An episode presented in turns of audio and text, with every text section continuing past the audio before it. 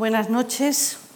De nuevo, muchas gracias a la Fundación Juan Marc y a todos ustedes a quienes hoy veo un poquito, no mucho, un poquito, por repetir y por volver a escuchar algo sobre el mundo de Garcilaso. Lo que tienen en pantalla es el mundo que pisó Garcilaso, es decir, la península ibérica, Francia, partes de Francia que no eran Francia, Italia, que tampoco era Italia, ¿verdad? Toda ella, Cerdeña, Sicilia y el norte de África, Túnez, que se ve ahí también, ¿verdad? ¿De qué época, de qué año a qué año voy a hablar? Bueno, en principio el año final está muy claro porque Garcilaso de la Vega muere el 13 o 14 de octubre, muchas gracias, de 1536. Es decir, el final lo tenemos muy claro. Yo concluiré en esa fecha del año 36. La dificultad está en cuándo empezar. La fecha de nacimiento de Garcilaso sigue siendo hoy bastante discutida. Pero yo mm, hace tiempo sostengo una hipótesis. Me surgió, puede que esté equivocada, pero me surgió una tarde volviendo a leer ese documento único que es el Testamento de Garcilaso, del cual les hablaba el día pasado. Los testamentos son fuentes fundamentales para el estudio de cualquier personaje. En concreto yo me ciño a los del siglo de oro, a los del XVI, el primer siglo de oro, y les digo que los testamentos son imprescindibles porque aportan muchísima documentación. Pues bien, en el testamento de Garcilaso, que como les recordé lo otorgó el 25 de julio de 1529 en Barcelona, firmando como testigos su hermano Pedro Lasso y también su gran amigo Juan Boscán, del que tanto he hablado, al final, después de las usuales misas por su alma y las del purgatorio, era muy normal hacer misas, encomendar misas por las almas del purgatorio, y otras también por su alma en concreto, en conmemoración de la Santa Cruz y de la Virgen, casi todos se acuerdan de la Virgen, Garcilaso pide por último que digan 30 misas por mi alma en conmemoración de San Jerónimo. Y conociendo los testamentos de toda la familia como los conozco, los de sus padres, los de sus hermanos, donde se encomiendan a San Pedro, a los santos Juanes, a todos los santos habidos y por haber, me chocó muchísimo que Garcilaso solo se encomendara a, es al único santo al que se encomienda, a San Jerónimo. Qué raro, nadie de su familia, él provenía de la familia de Santo Domingo de Guzmán. ¿Por qué por su madre, su madre se llamaba Sancha de Guzmán. ¿Por qué no se encomienza a Santo Domingo? A San Jerónimo. Por mi alma, 30 misas a San Jerónimo. También me chocó mucho el número de misas, porque normalmente los del 16 encargan 500 misas, 1000 misas, 2000 misas, 40.000 misas. Es verdad que había mucho clero y podían decirse montones de misas, pero Garcilaso es un hombre muy parco en encargar misas y encarga 30 por mi alma en conmemoración de San Jerónimo. Revisando después los inventarios de su casa, cuando él murió y cuando murió doña Elena de Zúñiga, su mujer, resulta que en estos inventarios, cuando se hacía la almoneda, es decir, la venta de los bienes, esta familia, la familia de Garcilaso y su mujer, solo tenían un gran cuadro, ¿Saben de quién? De San Jerónimo. Qué chocante. Y entonces se me ocurrió, no sé si acertada o erróneamente, restar a 1529 30. Si yo resto a 1529 30, me voy al año 1499 y como yo creo, eso sí lo creo ciertamente, que Garcilaso nació el día de San Jerónimo, porque es al santo que se encomienda. Y San Jerónimo se celebra, el 30, siempre la Iglesia lo ha celebrado el 30 de septiembre, pues deduje como hipótesis que Garcilaso pudo haber nacido el 30 de septiembre de 1499 y por eso tenía en casa un cuadro de su santo protector y también en su testamento se acordó de él.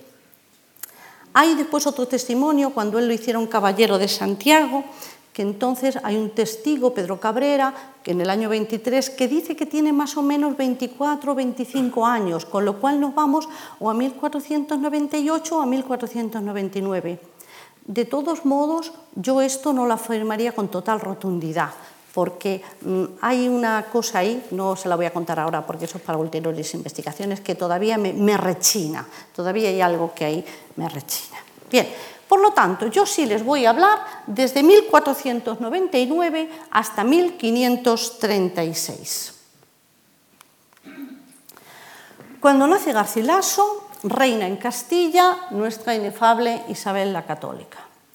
Es una mujer ya muy baqueteada, no es la de la conquista de Granada, ni siquiera la que manda Colón América, es una mujer mm, muy sufrida. Si están viendo ustedes la serie en televisión de Isabel, pues habrán visto ya que es una mujer muy dolorida, está pasando mucho, se le ha muerto ya, bueno, el principal que se le ha muerto hacía dos años, en el año 1497, fue su único hijo varón, don Juan.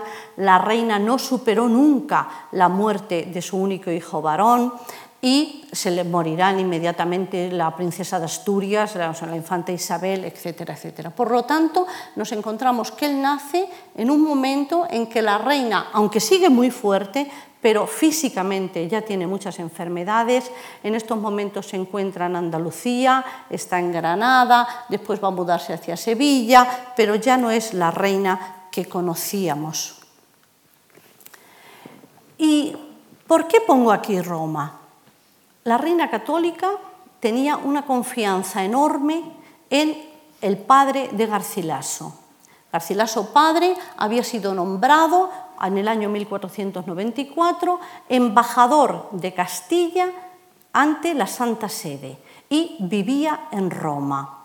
Por lo tanto, cuando nace Garcilaso, probablemente el padre está recién regresado de Roma, pero ha vivido muchos años en Roma.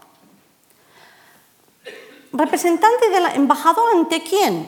Ante este papa. Este papa, que también lo habrán visto muchos, han visto la serie, es Rodrigo Borja, el valenciano, que es papa con el nombre de Alejandro VI. ¿Cómo se llevaron Garcilaso padre y Alejandro VI? Fatal, fatal. Tan mal que un día el Papa lo amenazó con tirarlo al Tíber, como había hecho, dijo, ya lo hizo con uno y a lo mejor lo hago contigo también, ¿verdad? Tirarte al Tíber.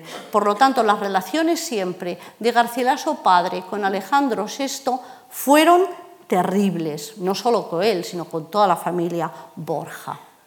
Como digo, a Roma en el año 97, estando de embajador Garcilaso, llega la noticia de la muerte del príncipe don Juan. El propio Papa dijo una misa en el Vaticano por el alma del príncipe don Juan y seis días después en la iglesia de Santiago de los Españoles se montó un catafalco, no es este, porque no he logrado encontrar de, pero es parecido, ¿verdad?, en, para decir un funeral.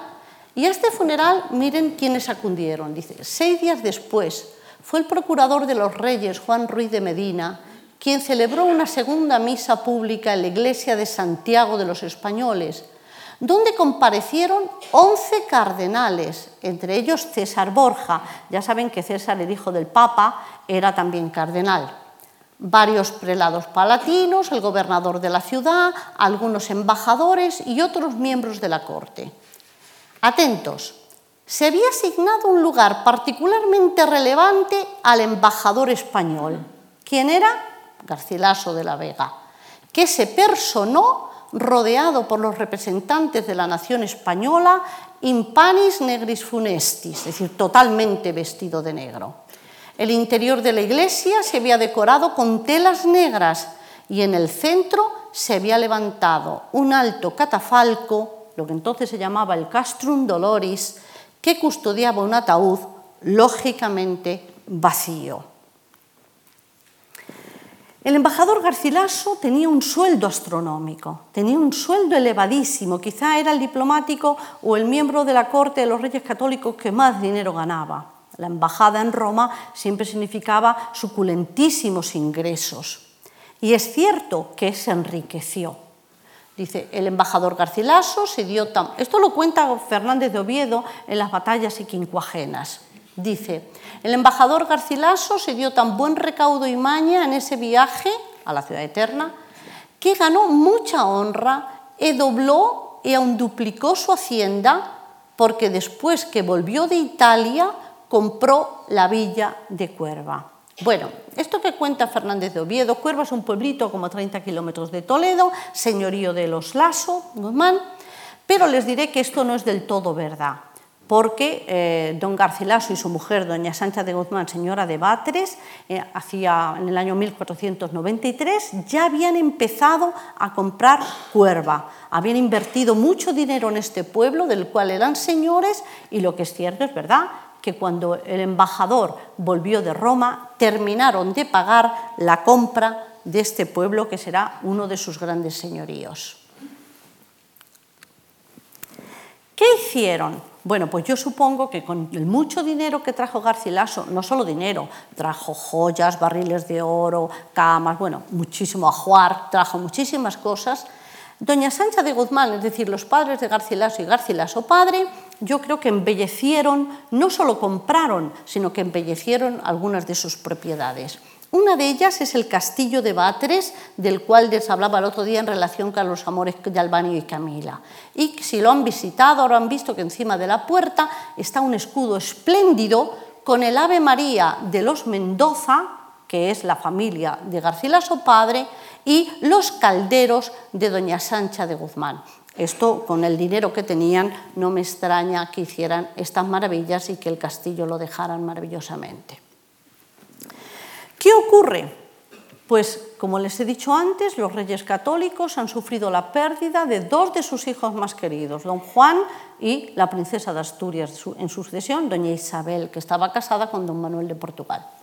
Pero, por desgracia, estando en Granada en el año 1500, se le muere en los brazos de Isabel la católica, se muere su nieto Miguel, el único hijo que había tenido su hija Isabel. Por lo tanto, pasaban a ser príncipes de Asturias y herederos de la corona de Castilla don Felipe y doña Juana, que inmediatamente, en el año 1502, emprendieron el viaje a España para llegar aquí, para ser jurados como herederos de las coronas de Castilla y Aragón. ¿Dónde estuvieron? Bueno, la jura se hizo en la Catedral de Toledo. Todos ustedes reconocerán que este es el altar mayor de la Catedral de Toledo, que había sido, mm, bueno, todo el presbiterio lo había ampliado el cardenal Cisneros, que había hecho no solo estos, estaba también hecha la sepultura del cardenal Mendoza, que está a este lado, estaba, había hechas muchas cosas, y delante de este altar mayor fueron jurados herederos de la corona de Castilla, Juana, y Felipe, que estuvieron más de un mes en Toledo. Después el rey católico, que también estuvo claro, se marchó para Aragón y se llevó con él a los herederos para que fueran jurados herederos de Aragón y doña Isabel se marchó para otro sitio, ahora lo veremos. ¿A dónde fue la reina?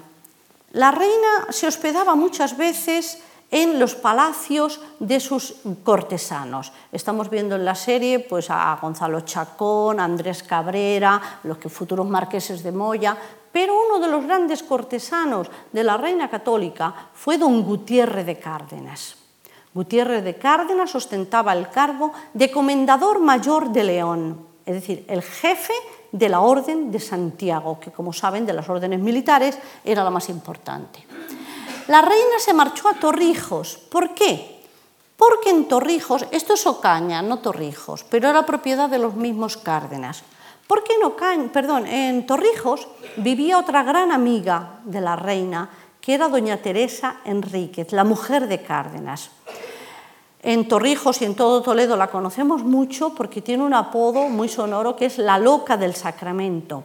Esta mujer tenía tal devoción por el Santísimo Sacramento que todas sus fundaciones, eh, que hizo en Torrijos y en todos sitios, les dio el nombre del Santísimo Sacramento y era hija bastarda del almirante Enríquez y por lo tanto pariente de Fernando el Católico, cuya madre se llamaba también Juana Enríquez.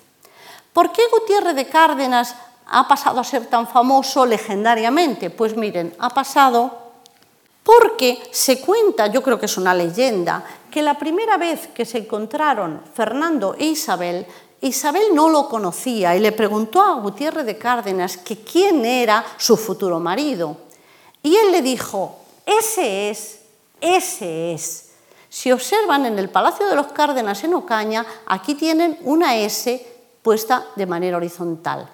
Y hay momentos en que el escudo de los Cárdenas, que es aquel que tienen allí, aunque no siempre, aparecen unas S en la bordura.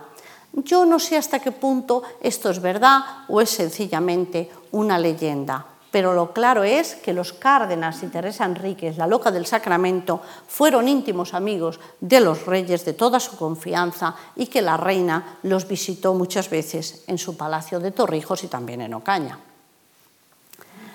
A continuación, la reina, habiendo regresado ya doña Juana de Aragón, se instalan en Alcalá de Henares. Alcalá de Henares formaba parte del arzobispado de Toledo, muchas veces los arzobispos de Toledo estaban allí y en esta ciudad tuvo la reina una de sus últimas alegrías, que fue que doña Juana la princesa parió en Alcalá de Henares a este niño, futuro emperador del Sacro Imperio, que es don Fernando de Austria.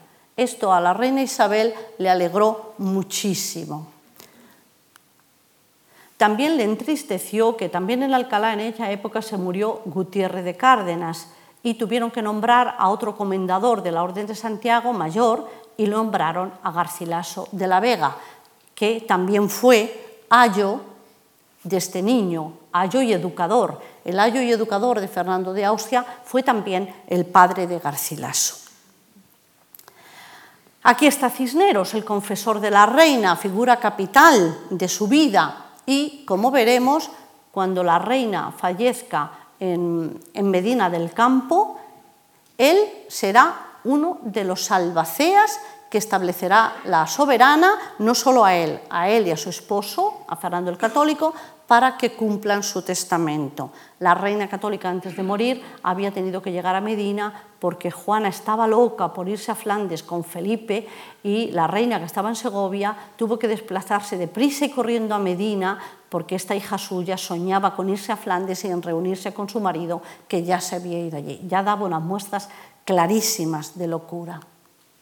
Pues bien, en el testamento de Isabel la Católica, otra pieza clave de nuestra historia, ella se acuerda de todos sus grandes servidores y dice, otro sí suplico muy afectuosamente al rey mi señor y mando a la dicha princesa mi hija y al dicho príncipe su marido, que hayan por muy encomendados y para se sentir, se servir de ellos y para los honrar y acrecentar y hacer mercedes, en especial al marqués y marquesa de Moya, que son Andrés Cabrera y Beatriz de Bobadilla, y al comendador Gonzalo Chacón, y a don Garcilaso de la Vega, que como había sucedido a Cárdenas, ya era comendador mayor de León. ¿Qué importancia no tendría el padre de Garcilaso en la corte cuando la reina lo pone a la altura de los marqueses de Cabrera, de perdón, de Moya y a la altura de Gonzalo Chacón, que eran sus íntimos. Muere la reina y entonces se celebran cortes en la ciudad de Toro. ¿Quién presidió estas cortes? Otra vez el padre de Garcilaso. El padre de Garcilaso estuvo en Toro y allí en las casas del arzobispo Fonseca se celebran las cortes presididas por él y logra que Fernando el Católico nombre a su hijo Pedro Laso, al hermano mayor de Garcilaso, caballero del hábito de Santiago, aunque luego se incorporará porque era muy jovencito y tardará un tiempo más. Pero Toro fue capital para los Garcilaso. ¿Qué ocurre? Que naturalmente, muerta la reina, tienen que volver de Flandes doña Juana y don Felipe y llegan desembarcan en Galicia, van caminando hacia Castilla y en una alquería, la alquería de Remesal, que está en Palacios de Sanabria, cerca de Zamora, en tierras sanabresas, tuvo en, pequeño, en este pequeño lugar tuvo lugar el encuentro entre doña Juana, don Felipe y el rey católico, su padre. ¿Cómo fue el encuentro? Regular, porque el rey católico y su yerno, y sabiendo cómo estaba su hija, aquello mmm, veía que iba del todo mal. ¿Y qué había ocurrido? Pues que la sorpresa para el rey católico fue que se va a encontrar que entre los caballeros que están acompañando ya a Felipe el Hermoso va don Garcilaso de la Vega, padre. Quiere decirse que le ha traicionado. Esto fue muy común. Muchos caballeros castellanos, cuando vieron que venía un nuevo rey, abandonaron a Fernando y se pasaron al bando de Felipe el Hermoso. Tan es así que fíjense que cuando llegó a Remesal, el católico vio que entre los caballeros de Castilla, que formaban el nuevo séquito de su yerno, iba el comendador Garcilaso. Traición, traición, ¿verdad? El cual, fíjense, llevaba una armadura bajo el traje, por si había incluso que atacar al viejo monarca, al rey católico. Esto lo cuenta un chascarrillo, pero parece que tiene fondo de verdad. Y el rey católico palmeó en el hombro al comendador y le preguntó como César a Bruto, ¿y tú, García, también? El helenista Gómez de Castro recoge la anécdota y cuenta que el rey católico, cuando lo del encuentro en tierras sanabresas, al echarle la mano al comendador sobre sus hombros, le dijo, Garci, te felicito por tus anchos hombros y me extraña que en tan breve tiempo te hayas puesto tan gordo, aludiendo a las armas que llevaba ocultas. Bueno, los Garcilaso de la Vega fueron siempre, mmm, cambiaban de bando como de camisa.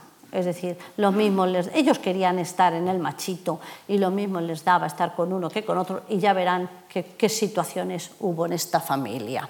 Es decir, aquí tenemos que Garcilaso padre ha traicionado a Fernando el Católico, que lo tenía de, casi de presidente del Consejo del Reino. Bien.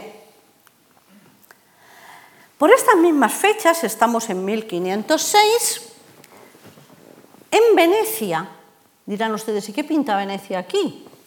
Pues en Venecia estaba de embajador de Castilla don Lorenzo Suárez de Figueroa, no es el hijo de Garcilaso, es el hermano de Garcilaso padre. Ya sabemos que Garcilaso, su hijo con Guiomar Carrillo, lo llamará igual, porque en la familia paterna de Garcilaso muchos se llamaban Lorenzo Suárez de Figueroa. En Venecia estaba de embajador de Castilla un magnífico embajador, como digo, que era el hermano de Garcilaso padre y que será el que lo sustituya o lo, estuvo a punto de sustituirlo en la embajada en Roma, no llegaría. ¿Qué ocurrió?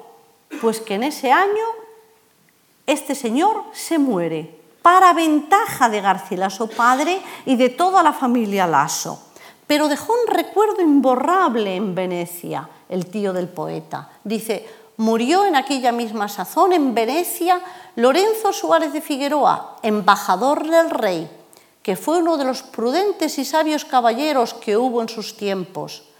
Y húbose con tanto valor en aquel cargo, y fue tanta su autoridad con aquel Senado, y su singular industria industria y prudencia tan señalada, que en su muerte hizo aquella señoría tanta demostración de sentimiento como si muriera uno de sus principales senadores, porque en aquella república se gobernaba, y o a quien más cargo tenía. Así lo mostraron en su enterramiento y exequias, y fueron de tanto aparato que se señalaron mucho más de lo que acostumbraban con embajador de ningún príncipe, como aquel que tuvo en aquella ciudad y señorío grande autoridad. Y todos le amaban y le honraban. Les diré que tanto Garcilaso como Lorenzo Suárez fueron grandísimos embajadores y que cuando el rey de Francia escribió una carta a Garcilaso padre siendo embajador en Roma, puso en el sobre al embajador de reyes y rey de los embajadores. Es decir, la fama de esta familia en la diplomacia fue increíble.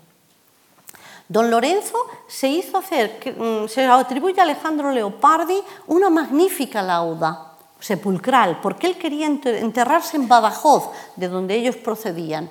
Esta lauda es magnífica, no sé si se ve bien, pero es maravillosa y él está vestido con unas ricas galas y hoy la podemos ver, se conserva, porque la mandó a España y hoy la pueden ver en el claustro de la Catedral de Badajoz. Desgraciadamente, don Lorenzo, después de prepararse lauda y todo, no fue sepultado allí, sino que lo enterraron, como hemos visto en Venecia, y allí se quedó. Después de tanta lauda, pues no está enterrado bajo ella.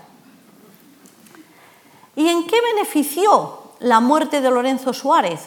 Pues benefició muchísimo a, la familia Lasso, porque el rey Felipe determinó que toda la herencia, este señor eh, Lorenzo no había dejado hijos legítimos, sí bastardos, dijo que toda la herencia de este señor pasara a Garcilaso padre, y entre ellos heredarán una dehesa y una fortaleza magníficas pegaditas a Badajoz, muy cerca del pueblo almendral con un castillo precioso que aún se conserva, aunque fue, fue derribado con las comunidades.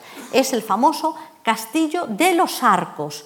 Y luego esta familia llegarán a ser condes de los Arcos, que no hay que confundir con el conde ni con el marqués de Arcos, que eso está en Cádiz. Heredaron esta magnífica finca que aún se puede ver. Bien, ¿qué había hecho entre tanto el rey católico ya viudo? Pues don Fernando, he de decirlo y me pesa mucho, no tardó nada en casarse. Vio que se le venía Felipe el Hermoso y dijo, yo tengo que buscar alianzas con los franceses porque saben que Fernando ha sido el mejor político que ha tenido España. No sé si robaba, creo que no. Mm, era un político muy inteligente y dijo, yo tengo que arreglar esto por vía matrimonial. Y en el año 5 se había casado con Germana de Foix, una mujer mucho más joven que él, una francesa simpaticona, alegre, divertida. Luego fue muy comilona y engordó muchísimo, pero en fin, una mujer francesa, bueno, encantadora. Bien, y este es el matrimonio, aquel es el rey católico y este es el retrato que conservamos de doña Germana de Foix, que luego será virreina de Valencia, etcétera, etcétera. Bien, vamos a ver. A mí me parece este un documento vergonzoso. ¿Por qué digo que es vergonzoso? Este lo encontré en Simancas hace ya mucho tiempo. ¿Se acuerdan de que don Garcilaso había traicionado al rey católico? Bien, pues en el año 6, es decir, a los poquitos meses de llegar, Felipe el Hermoso se muere en Burgos. Su suegro ya está casado con Germana de Foix. Y sobre esta muerte de Felipe el Hermoso habría mucho que hablar, porque yo soy una de las que creen, nunca lo podré demostrar, de que lo envenenaron en Burgos. No, es muy largo de contar y no lo voy a contar ahora. Pero estoy segura de que en Burgos le dieron unas hierbecitas y el partido aragonés, claro, y eh, ya está. Y llegó, jugó, dicen que jugó a la pelota y que se bebió como yo un vaso de agua. Cuento chino, lo envenenaron. Pero no se puede demostrar y por lo tanto tengo que mantener la versión oficial. Se ha muerto Felipe el Hermoso. Doña Juana está loca, pero loca de verdad. Le había entrado en esta enfermedad que da después del matrimonio, ¿verdad?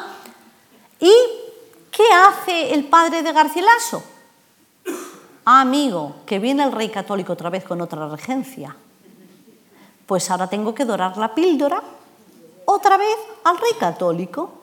Y aquí dice palabras, a mí me parecen vergonzosas. Dice, yo, don Garcilaso de la Vega, comendador mayor del Consejo de la Reina, como caballero hidalgo y alcaide que soy de las fortalezas de las ciudades de Jerez y Gibraltar, de cuyas tenencias me hicieron ahora de nuevo merced la muy alta y muy poderosa la señora doña Reina, doña Juana, nuestra señora, ojo, y el muy alto y el muy poderoso, el señor rey don Fernando, nuestro señor, peloteo su padre. Ojo, aquí viene la clave de por qué empieza el peloteo. Administrador y gobernador de estos sus reinos por su alteza. Es decir, no va a reinar doña Juana, va a reinar su padre. Y entonces yo hago pleito homenaje una y dos y tres veces, las que hagan falta. Según fue uso y costumbre de España, ¿qué seré a sus altezas y a cualquiera de ellos, incluye al católico, bueno y leal y verdadero servidor. ¡Qué traidor! En todas cosas y doquier que viere y supiere su mal y su daño, se lo desviaré y estorbaré. Hemos vuelto a cambiar de bando. Qué astuto. Bien, como saben, en la regencia de Fernando, o la nueva regencia de Fernando el Católico, don Fernando el Católico siempre contó con una familia fidelísima a la monarquía española hasta hoy mismo, ¿verdad? Que es la familia de los duques de Alba. Entonces vivía don Fadrique, el segundo duque de Alba, que por desgracia había perdido a su hijo el mayor en los Gelbes, y era un militar y un hombre recto e íntegro, pensó el rey católico que habiendo muerto Gastón de Foix, el hermano de la reina germana que pretendía ser eh, rey de Navarra, donde reinaba la casa del Brit, el rey católico pensó que había que tomar, que era el momento decisivo para tomar Navarra. Como saben, Navarra es el último reino que se incorpora a la corona de Castilla. Y mandó al duque de Alba, que yo creo que fue un paseíto porque los Alba como militares eran excepcionales y como geniales políticos, tomó Navarra y por eso he traído aquí a don Fadrique Fredericus, ¿verdad? Toleta, que era de Toledo, bueno, de Toledo, Fadrique de Toledo, Dux Albae, el duque de Alba, un gran aliado del rey católico que luchó siempre a su favor. Bien, estos son los asuntos políticos. Estamos en el año 12, cuando se incorpora Navarra a la corona de Castilla. Pero ¿dónde está el niño Garcilaso el poeta? Él está pues disfrutando de su infancia y su adolescencia en Toledo, tiene 12 o 13 años y eh, probablemente yendo a Batres, al castillo de su madre, creo que menos a Cuerva, irían mucho más a Batres, que era más bonito. Y él, naturalmente, Garcilaso recuerda muy pocas ciudades, muy pocas, pero sí se acuerda siempre de Toledo. Toledo marcó su vida. Y además sabemos en Toledo por este soneto que es el 24, este es un verso de un soneto que dedicó en Italia a María de Cardona, la marquesa de Padula, donde le dice, y cito el verso, y habla del patrio, celebrado y rico Tajo. ¿Por qué le pongo patrio? Lo destaco en negrita porque la palabra patria en el siglo XVI y hasta prácticamente el XVIII solo significa el lugar donde uno ha nacido. Por eso Quevedo, cuando dice en el soneto, mire los muros de la patria mía, no habla de España, habla de Madrid, porque Quevedo había nacido en Madrid. Y cuando Garcilaso habla de su patria o de su patrio río, está hablando de Toledo. Aquí estaría Garcilaso disfrutando de una infancia feliz, feliz con mucho dinero de sus padres. Por cierto, su padre ya había muerto, estaba a punto de morir, y como saben, si hay algo que le deslumbra a Garcilaso de, la ciudad de su ciudad es el río. El río Tajo, que decían que era aurífero, que arrastraba pepitas de oro, pues tenía deslumbrado a todos los toledanos que vivían volcados en el río. Aparece hasta en el Lazarillo, que todas las tertulias se hacían al lado del río. Todo lo contrario que nos sucede hoy, por desgracia, que parece una cloaca. Bien, en la época de Garcilaso, y yo las he conocido, yo ya soy muy vieja y lo he conocido, las aguas del Tajo eran, como él dice en la égloga primera por boca de Nemoroso, corrientes aguas, corrían de verdad y eran puras y cristalinas. Y Garcilaso, imbuido de esa educación clásica que le habían dado sus padres, probablemente con preceptores italianos, hace un soneto famosísimo, que es el soneto 11, donde ya empieza a hablar de las ninfas que aparecerán después muchísimo en la tercera. Y él habla de esas hermosas ninfas que estaban en el río metidas y sosteniendo el río con columnas de cristal. Es yo creo que es un Toledo casi verdadero, lo que pasa que lo de las ninfas, pues de momento no. Este es el Toledo de Garcilaso. Fíjense bien en él. He seleccionado esta estampa porque se ve muy bien el río. Ven que el río, Toledo es como una península, está rodeado, el río viene por allí desde Aranjuez y va hacia Talavera.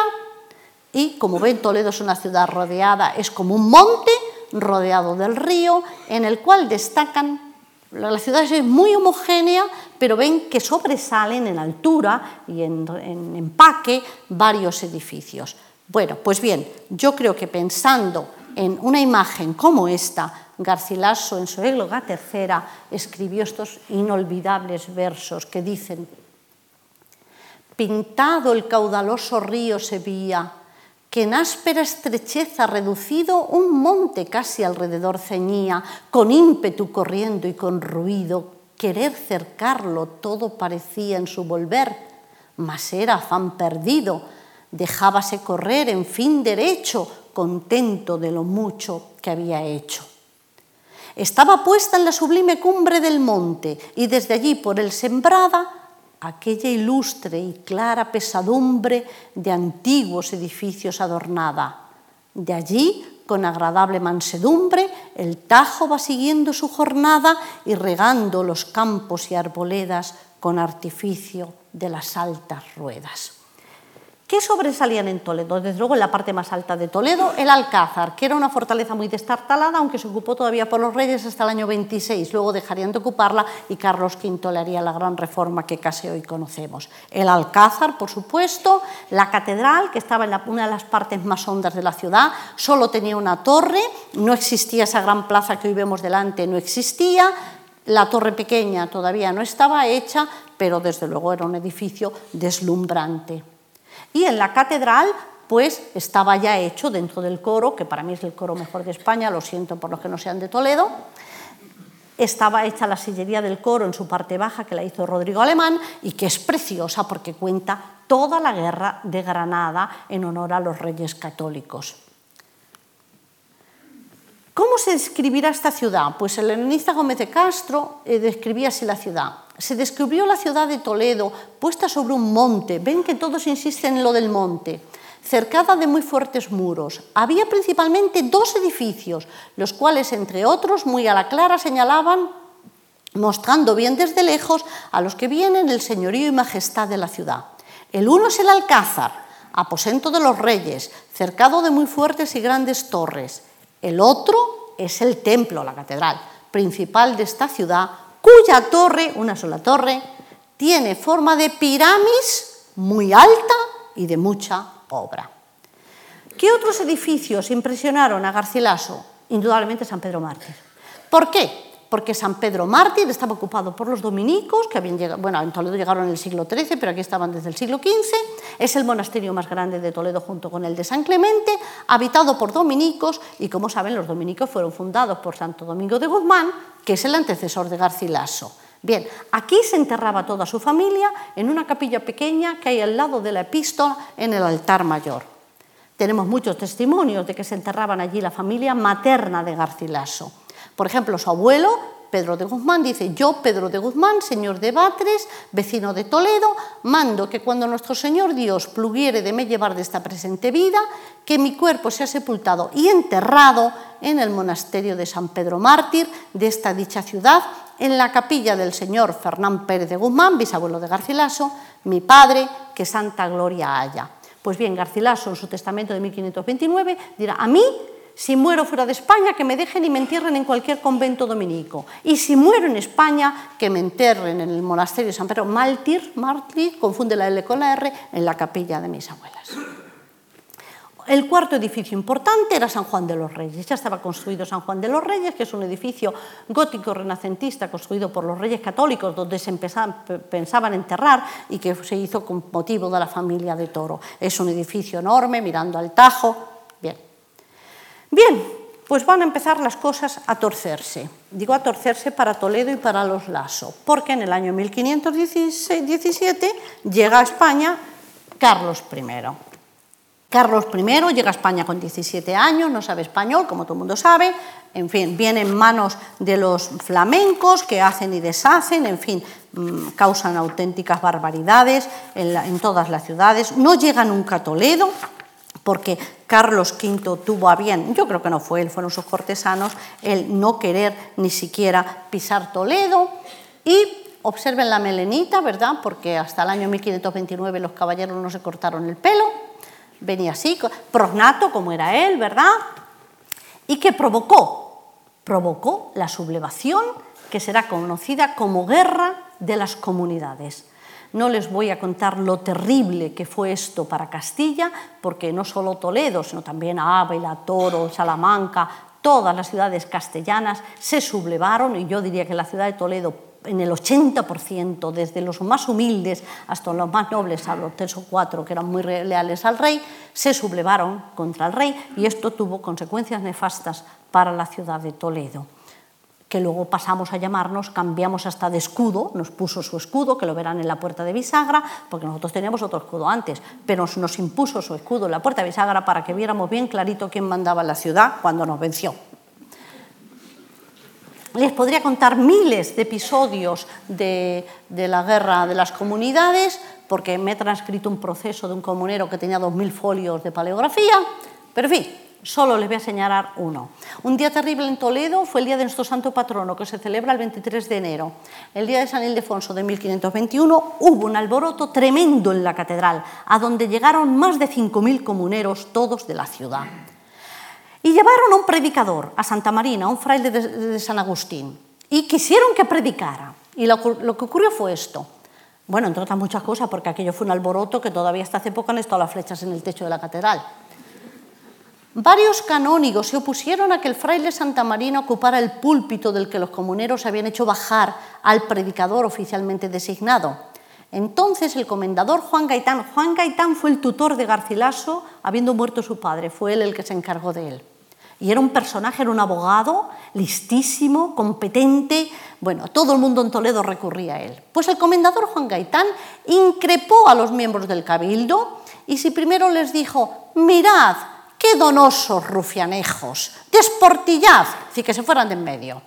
Y les dio la espalda. Luego a la pregunta de un arcediano que le increpó, vos sois caballeros, caballero, ¿y esto es lo que jurasteis en servicio del rey y en favor de esta iglesia? Gaitán, volviéndose, respondió, andad, parad, rufianejo, que vos y todos cuantos estáis aquí sois unos rufianes amancebados. ¿Cómo concluyó este triste episodio? Pues ya sabemos que el 23 de abril de 1521 fueron derrotados eh, Juan de Padilla, las calles estas que tenemos aquí al lado. Juan de Padilla, no se piensen que, que son nombres de políticos, no, son comuneros. Padilla, Bravo y Maldonado.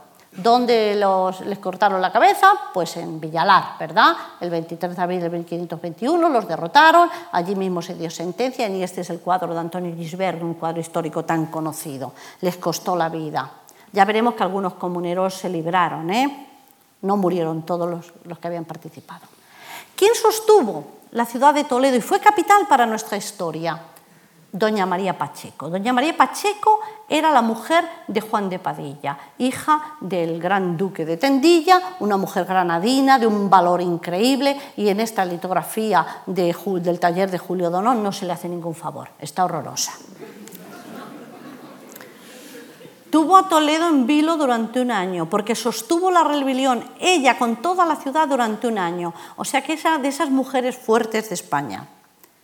Su hermano Diego Hurtado de Mendoza, que la visitó cuando ya estaba desterrada en Portugal, le dedicó este epitafio que a mí me pone los pelos de punta. Dice, el epitafio de María, fingiendo que le dice, si preguntas mi nombre, fue María. Si mi tierra, Granada. Mi apellido, de Pacheco y Mendoza. Conocido el uno y otro más que el claro día. Si mi vida, seguir a mi marido mi muerte en la opinión que él sostenía.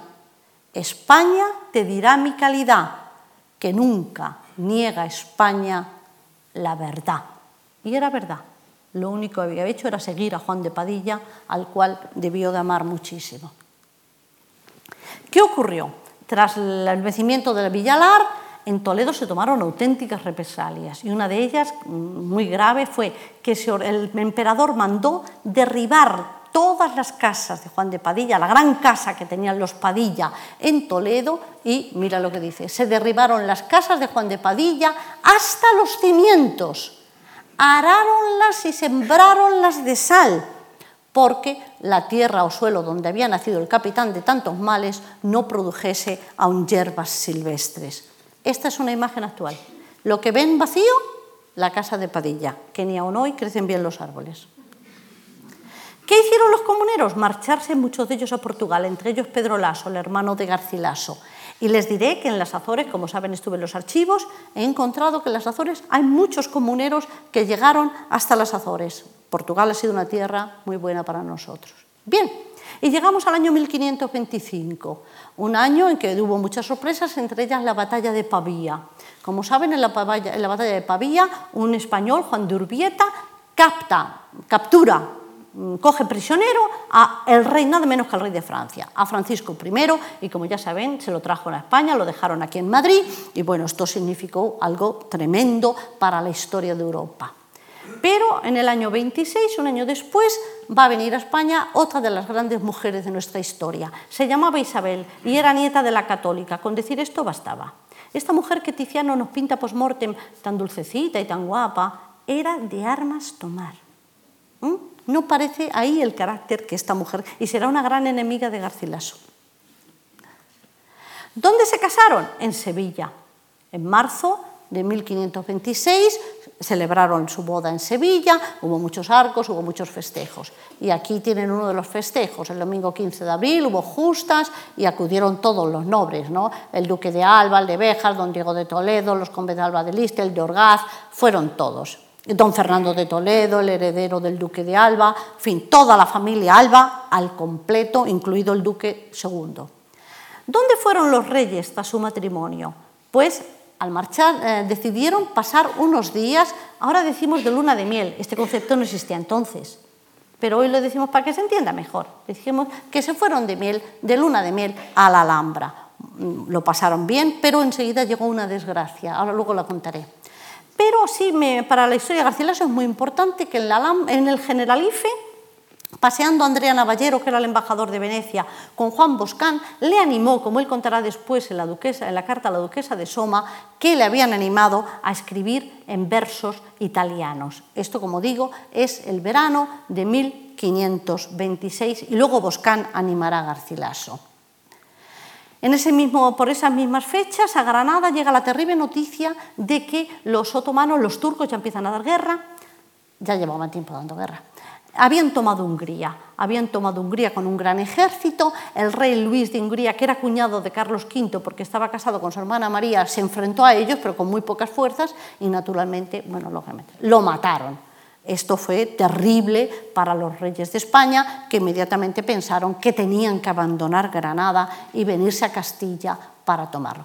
Estoy segura, bueno, se sabe ciertamente que tanto el emperador como la emperatriz pasaron por Toledo y que a la emperatriz, que llegó después del rey y ya iba muy embarazada, se le hizo un recibimiento, que por desgracia no ha dejado ningún texto literario, pero sí en un acta del ayuntamiento de Toledo he encontrado esto. Garcilaso y Diego de Rojas suplicaron se les haga merced de las ropas del recibimiento de la emperatriz, porque está claro que hubo recibimiento y que fueron vestidos muy guapos. La emperatriz llega a Valladolid y, como saben, el 21 de mayo de 1527 da a luz, pare en Valladolid, en esta casa, en la casa de los Pimentel, que ahora es la Diputación de Valladolid, a su mm, hijo Felipe II, su primogénito. Será una gran alegría para todos. Pero las alegrías, incluso la casa de los reyes, duran muy poco. Porque unos días antes de nacer el príncipe Felipe, el 5 de mayo de 1527, en Roma, los españoles, hartos ya del Papa y de todas las traiciones que nos, que nos hacía, el Papa era ya entonces Clemente VII, ya había muerto el Borja, estaba Clemente VII, lo cogieron preso y lo metieron en ese famosísimo castillo romano que es el castillo de Sant'Angelo. Este episodio, como saben en la historia, se llama El saco de Roma. Aquí lo cuento.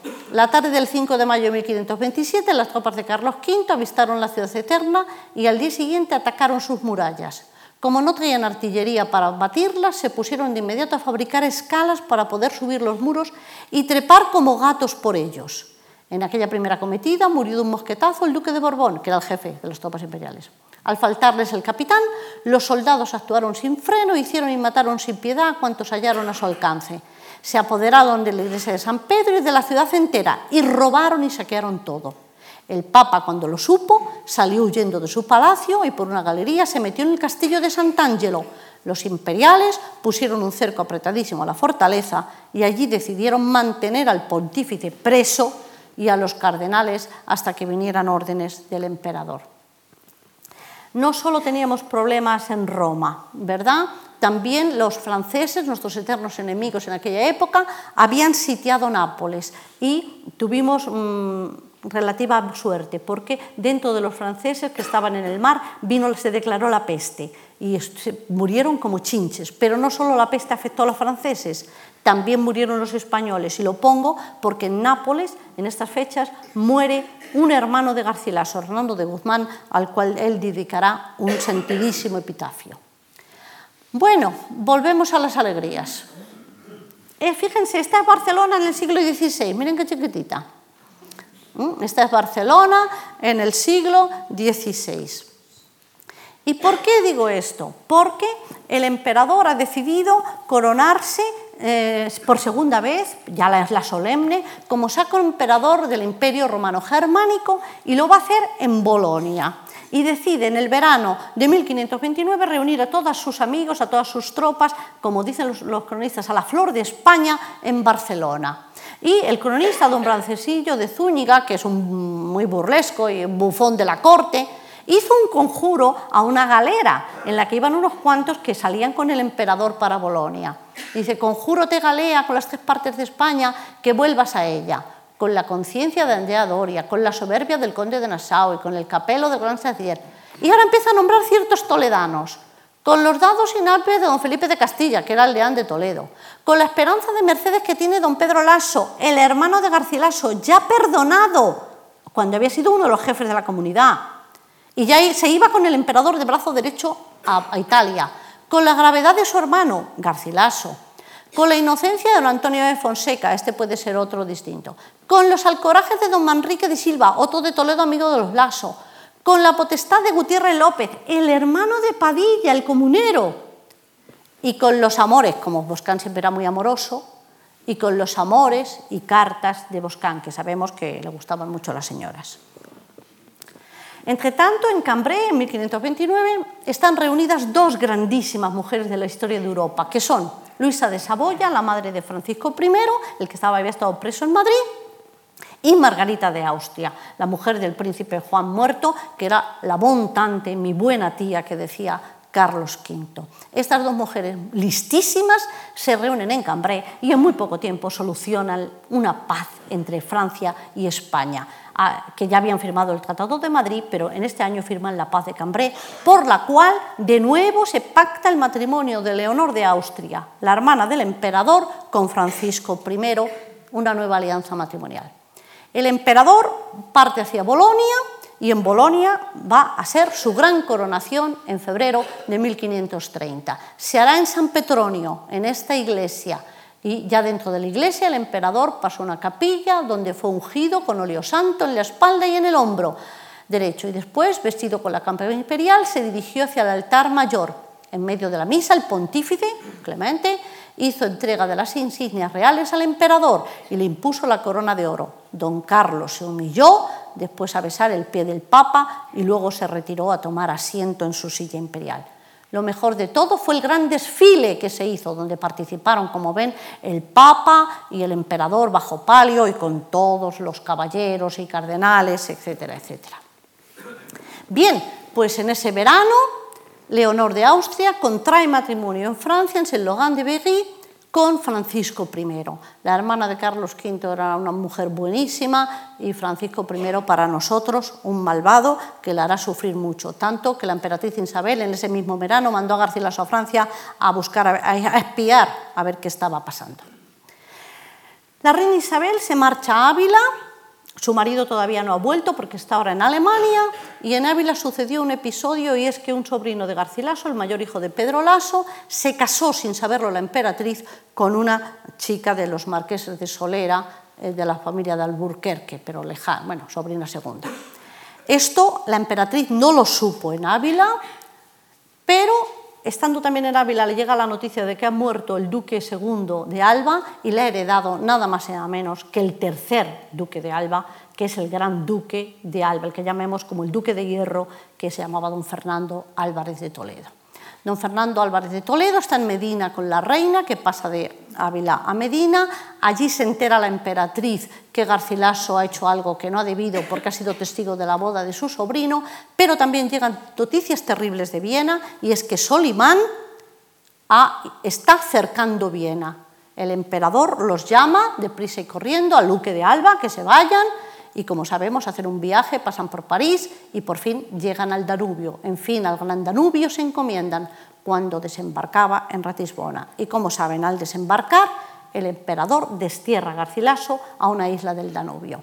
Destierro que a través de su gran amigo el duque de Alba, que era, mm, logra que el emperador le quite el destierro y lo mande a un destierro fabuloso, que era Nápoles, donde gobernaba un tío del duque, que era don Pedro de Toledo, un caballero donde los hubiera del siglo XVI. Allí Garcilaso vivió una época felicísima porque trató con grandísimos escritores como Bernardo Tasso o Luigi Tansillo y muchos otros como Scipión Capeche, en fin.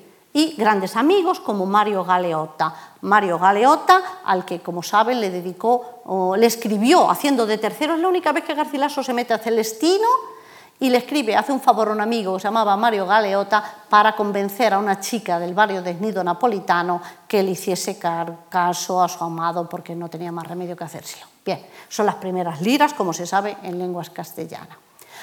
Vuelve Garcilaso a España, pasa por Barcelona y en Barcelona con su amigo Juan Boscán corrige la edición que Boscán estaba haciendo la traducción de una obra capital de esta época, que es El cortesano de Baltasar de Castiglione. Lo dice Boscán, que le ayudó a corregirla. Pero, vuelto a Nápoles, empiezan los terribles problemas con el turco. Hay un jefe turco, que es Barbarroja, terrible, que está haciendo racias por todo el Mediterráneo, eh, ha, llegado a Nápoles, de repente entra en Nápoles, no sabemos por qué, pero se le ocurre ir a Túnez, ir a Túnez y destituir a aquel señor, que es Muley Hassan, un, un, tunecino vasallo de los reyes españoles. Y esto ya era intolerable, porque Barbarroja se estaba quedando con todos. Estas noticias Llegan a España, viene Garcilaso a contárselo todo al emperador, que ya había vuelto y estaba en Palencia, y a la vuelta pasa por Aviñón y se acuerda de Petrarca y de su amada Laura de Noves y escribe allí su famosa eh, epístola Boscán, donde pone a los franceses terriblemente. Dice, dice, qué avergonzado estoy arrepentido de haberos alabado el tratamiento del camino de Francia y las posadas corrido, avergonzado, de que ya por mentiroso con razón me tendréis, arrepentido de haber perdido tiempo en alabaros cosa tan digna ya de vituperio, donde no hallaréis, se refiere a Francia, sino mentiras, vinos acedos, camareras feas, barletes, que decir, criados, criados codiciosos, malas postas, gran paca, poco argén, es decir, poca plata, largo camino, en fin, salió horrorizado de Aviñón. Y ya llegamos a todos los capítulos capitales. El emperador decide que hay que ir a Túnez y recobrar Túnez para Muley Hassan y convoca a todos sus caballeros en Barcelona. Ahí se va el fondo Montserrat, no lo señalo.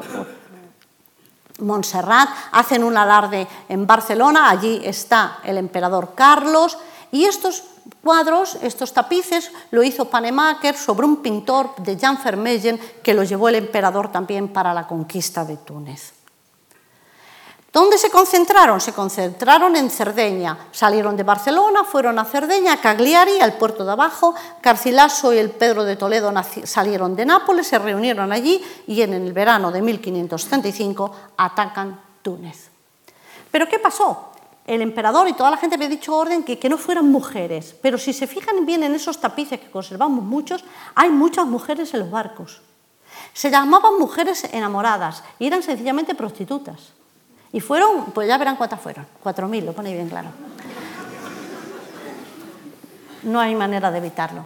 Tratóse en consejo de guerra que no se consintiesen en la armada mujeres, pero no bastó ese rigor, que si las sacaban de un navío, las recogían en otro. Y así se hallaron en Túnez más de 4.000 mujeres enamoradas. No es que estuvieran enamoradas, ya sabes lo que era. Que habían pasado, que no hay rigor que venza y pueda más que la malicia. Y esto nos lo dice Fray Prudencio de Sandoval. Aquí está el desembarco en la goleta, que aquí, por aquí abajo, se ven las mujeres, lo que pasa es que esto es muy malo, pero por aquí se ven mujeres, por aquí se ven mujeres, que van allí todas, ¿verdad? El desembarco en la goleta se, produjo el 16, la goleta es el fuerte que está antes de Túnez, el 16 y el 17 de junio pasaron un calor horrible y empezarán los sufrimientos que fueron tremendos. Allí el 22 de junio hirieron a Garcilaso, lo pone abajo, ¿verdad? Este texto, que dice que Garcilaso de la Vega, por auxiliar a otros, caballero de Toledo, excelente poeta, salió herido en el rostro y en el brazo, pero sin peligro. Pero es cierto que recibió dos heridas entre la goleta y Túnez. Aquí está la toma de Túnez en los famosos paños de Panemaker. Ahí tienen a los moros y los cristianos luchando. ¿Ven que hay mujeres? Mírenla. Bueno, había mujeres por todos sitios y vuelven a la península itálica. Pasan unos días en Nápoles y ya estando allí llegan noticias de que otra vez Francisco I está haciendo de las suyas, el rey francés, y que ha tomado nada más y nada menos que Saboya. Saboya no era Francia, era un ducado con sus propios reyes. ¿Y quién eran los reyes de aquí? Pues una hermana de, de la emperatriz Isabel, Beatriz de Saboya.